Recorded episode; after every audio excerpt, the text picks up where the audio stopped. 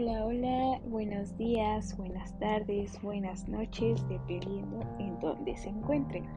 Hoy estoy muy feliz porque pues les estoy grabando un nuevo episodio de Parálisis del Sueño y este episodio está muy chido, la verdad. Em, varios de ustedes han escuchado hablar de muchas leyendas urbanas, algunas que incluso han superado la realidad. Hay algunas que simplemente salen de sueños, otras que durante siglos nuestros abuelos, tatarabuelos o incluso personas del pueblo nos han contado, ya sea para aprender acerca de, por ejemplo, no andar solos en la noche o muchísimas cosas, ¿no? Más que nada como para tener precauciones. El día de hoy quiero contarles una leyenda urbana que fue sonada muchísimo en Estados Unidos. Ustedes saben que en Estados Unidos eh, se tiene mucho como la ayuda de estas personas que, que, cuidan a nuestros hijos, por ejemplo, cuando nosotros no podemos. Y bueno, quiero, quiero contarla. Esta leyenda sale de un libro precisamente llamado Leyendas Urbanas, que es de Alberto Granados para que vayan a comprarlo. La verdad que es un libro muy completo. Eh, tiene seis capítulos más su biografía y la verdad es que eh, yo creo que de aquí voy a sacar eh, algunas leyendas para que ustedes las tengan en cuenta y también se pongan a pensar como, como yo en, en qué mundo vivimos. Porque de verdad es que hay algunas que superan la ficción y luego salen noticias acerca de estos temas que pues nos pone la piel de gallina, ¿no? Y bueno, vamos a empezar. No le voy a poner título, no le voy a poner nombre, sino que mientras ustedes la van escuchando, vayan imaginando, vayan por su cafecito, eh, acuéstense en una posición cómoda o hagan lo que hagan, pero relájense para que puedan escucharla completa, sin cortes y sobre todo, imagínenla. Empiezo. Todo se nos estaba complicando. Aunque sacamos las entradas del concierto con antelación, hacía más de seis meses. Parecía que no iba a ser posible disfrutarlo. Yo había salido tarde de la oficina y al llegar a casa encontré a Lucy, mi mujer, desesperada porque nuestra niñera habitual se había puesto enferma esa misma mañana y por descontado no podíamos dejar sola a nuestro bebé de apenas unos meses. Ay, para colmo, no teníamos a ningún familiar, ni siquiera un amigo disponible, ya que al día siguiente se celebraba el Día de Acción de Gracias, y el que no se encontraba fuera estaba ocupadísimo con la preparación de la comida familiar. Ay, todo eran contratiempos, a última hora, mi esposa consiguió localizar a un canguro en un anuncio del periódico local. El principal problema es que esta chica no podía venir hasta las nueve y nosotros para llegar a tiempo al concierto necesitábamos salir como muy tarde a las ocho y media. Pero Lucy enseguida encontró la solución. Disculpa, eh, ¿cómo me has dicho que te llamas? Le preguntó mi mujer a la joven que le escuchaba al otro lado del teléfono. Me llamo Alice, contestó la chica con voz de adolescente. ¿Y cuántos años tienes, Alice? Dieciséis. Mi mujer tapó el auricular del teléfono y me dijo, solamente tiene dieciséis años, ¿qué hacemos? Yo lo único que hice es levantar los hombros indicando que no tenía ni idea. Alice, ¿no es un poco joven para cuidar niños? ¿Lo has hecho alguna vez? ¿El qué? Oiga, la oigo fatal. Escúchame bien, Alice. Vamos a dejarte las llaves debajo del felpudo de casa y a la niña la pondremos en un capacho sobre la mesa de la cocina para que esté más segura. Cuando tú llegues, nosotros acabaremos de salir. El teléfono que te aparece en tu móvil es el mío. Si ocurre algo, llámanos, aunque no obstante sobre las nueve te telefonearemos.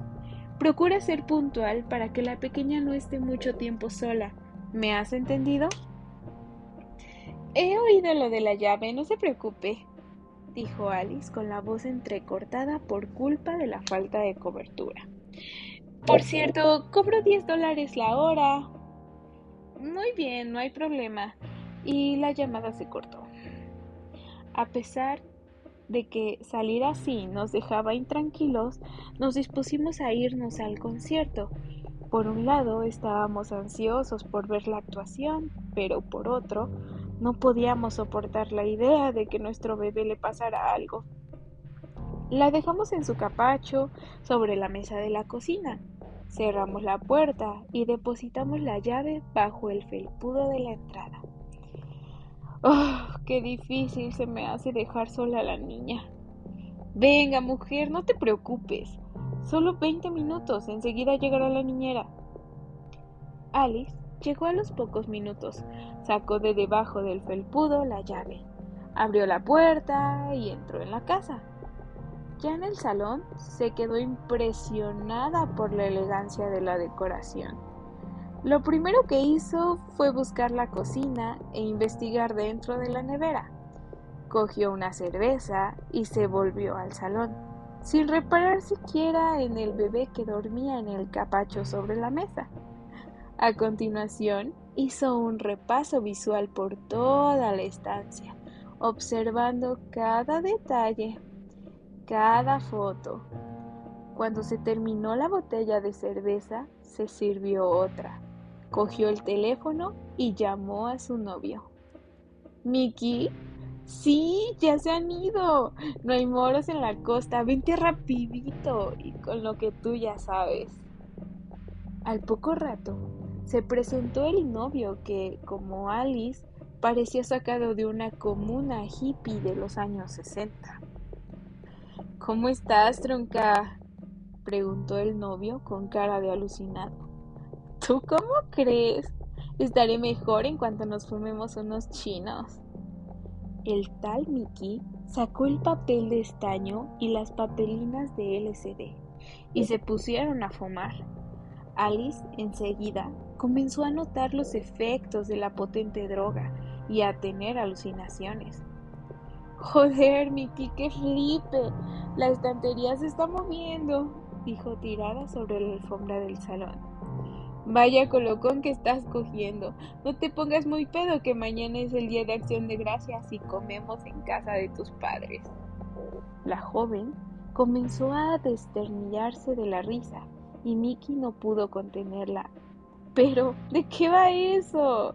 Cuéntame, ¿de qué te descojonas y así nos reímos los dos?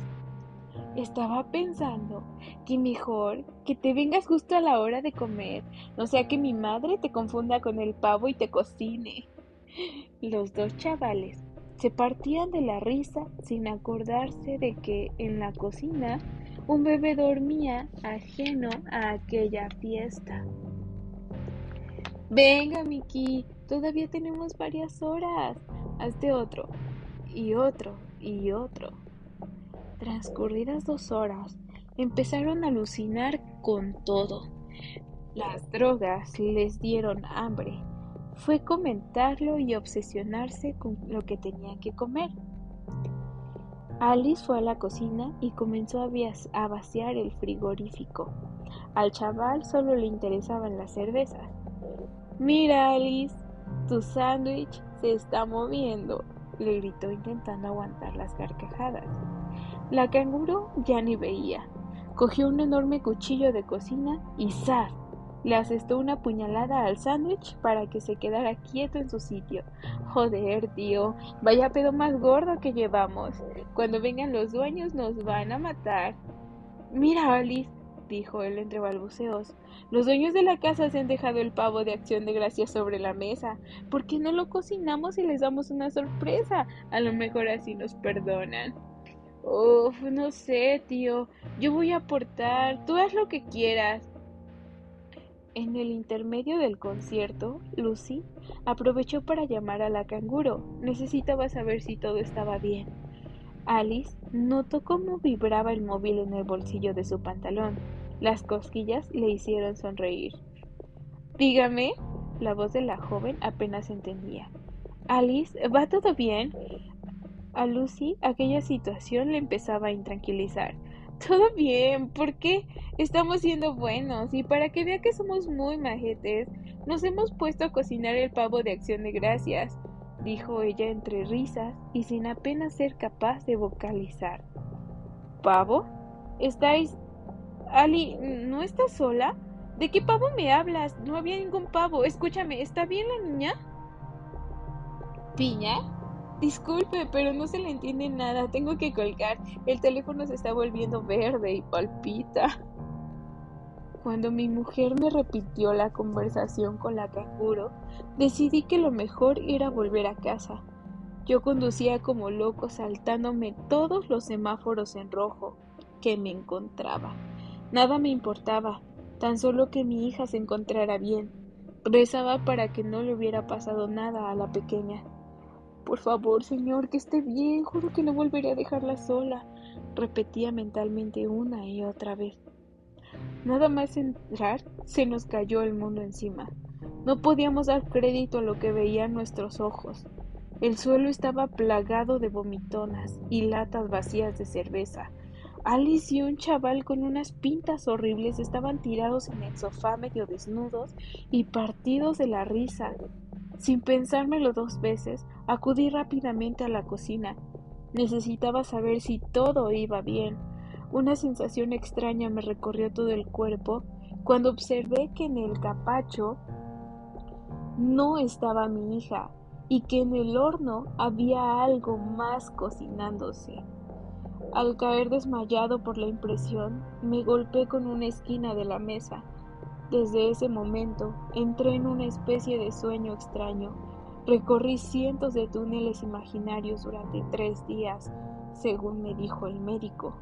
Cuando me desperté y miré a mi alrededor, comprendí que me encontraba en un hospital. Un psicólogo me explicó que mi mujer murió prácticamente en el acto a causa de la impresión.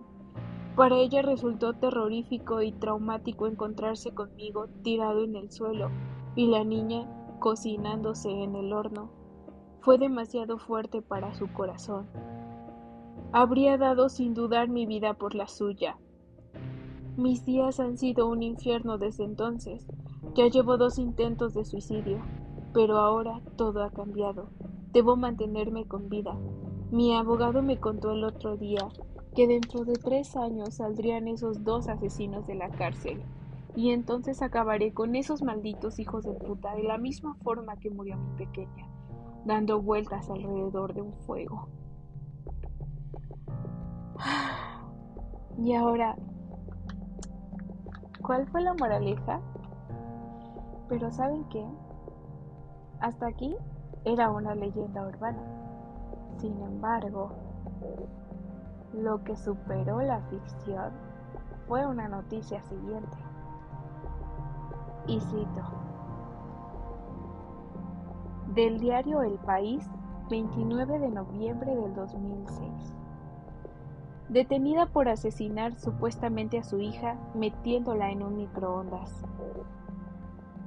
Una mujer de 26 años ha sido detenida en el, en el estado de Ohio, Estados Unidos, acusada de haber asesinado el año pasado a su hija París, de un mes, metiéndola en un microondas, informaron hoy fuentes judiciales.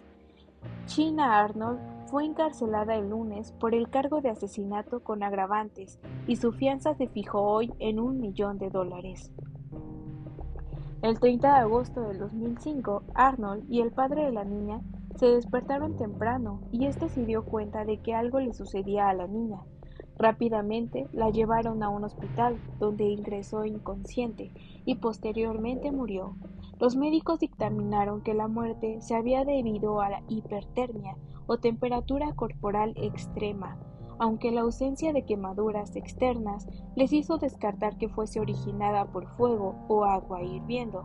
Arnold fue detenida tras la muerte, si bien poco después fue puesta en libertad hasta esta misma semana, cuando el caso se ha reabierto. El abogado de Arnold, John Paul Ryan, aseguró que su defendida no tiene nada que ver en la muerte y que se quedó aturdida cuando se le comunicó que su hija había fallecido en un microondas. La noche anterior a la muerte de París, la pareja había salido un rato, la niña se quedó con una cuidadora. según el abogado de Arnold, aunque su madre no detectó nada hasta el día siguiente. La noticia era realmente escalofriante, al igual que la que se publicaba el 18 de mayo del 2007. Y este es otro ejemplo de que las leyendas urbanas a veces se vuelven realidad. Este es otro titular del 18 de mayo del 2007. Un padre mete a su bebé de dos meses en el microondas porque estaba estresado. Un padre adolescente ha sido acusado en Texas del delito de haber metido a su hija de dos meses en un horno de microondas, según informó el jueves un fiscal.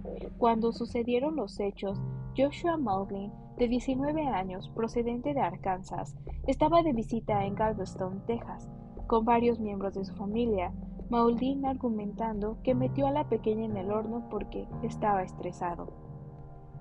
Según el jurado que lo juzgó, Mauldin incurrió en un delito de lesiones graves a un menor, lo que acarrea sentencia de prisión de entre 5 a 99 años. La pequeña estaba hospitalizada con heridas en la cara y en una mano, según informaciones de televisión y diarios. En un principio, Maudin declaró a la policía que la niña se quemó cuando tropezó y derramó agua sobre ella, según el Houston Charles. Después terminaría confesando que había metido a la niña en el microondas. Y por último, la noticia publicada por la agencia F el 17 de marzo del 2010. Un bebé puesto en un horno fue rescatado por la policía de Estados Unidos.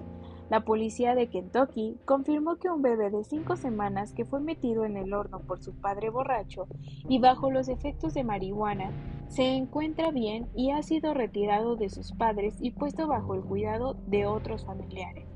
El suceso tuvo lugar el domingo por la noche cuando Larry Long, de 33 años y cocinero en un restaurante del condado de McCracken, regresó a la casa con una botella de whisky para compartirla con la madre del niño, Brandy Hatton. El hombre había fumado marihuana antes de llegar a la vivienda. La madre del bebé, después de cuatro o cinco copas, se fue a la cama mientras que Long se quedó terminando la botella. Alrededor de las 5.30 de la madrugada, la madre oyó llorar al niño y se percató de que provenía del horno. La policía asegura que el bebé llevaba ahí varias horas. Los agentes se personaron en el lugar y trasladaron el niño a un hospital, donde se comprobó que se encontraba bien de salud. La policía detuvo a Long y se ha puesto una fianza de 10 mil dólares. Él asegura que actuó bajo efectos de marihuana, que probablemente estaba adulterada con algún alucinógeno extra. Y bueno, hasta aquí comprobamos que a veces, como padres o incluso personas que no tienen hijos, cometemos graves errores. Y por ejemplo, uno pensará, ¿quién dejaría a un bebé recién nacido con personas desconocidas? Por supuesto, tiene que ver en gran parte con la cultura de Estados Unidos. Pero, ¿es lo más correcto? ¿Preferirías irte a un concierto y abandonar a tu hija con un desconocido? ¿O qué harías tú? ¿Cuáles serían los castigos que merecen esos padres? O si no son los padres, ¿cuáles serían los castigos que merecen las personas que sin embargo se postulan a realizar un trabajo cuando en realidad no saben hacerlo? Y bueno, yo te dejo aquí con esto. No salgas de noche, cuida a tus hijos y que no tengas parálisis del sueño. Bye.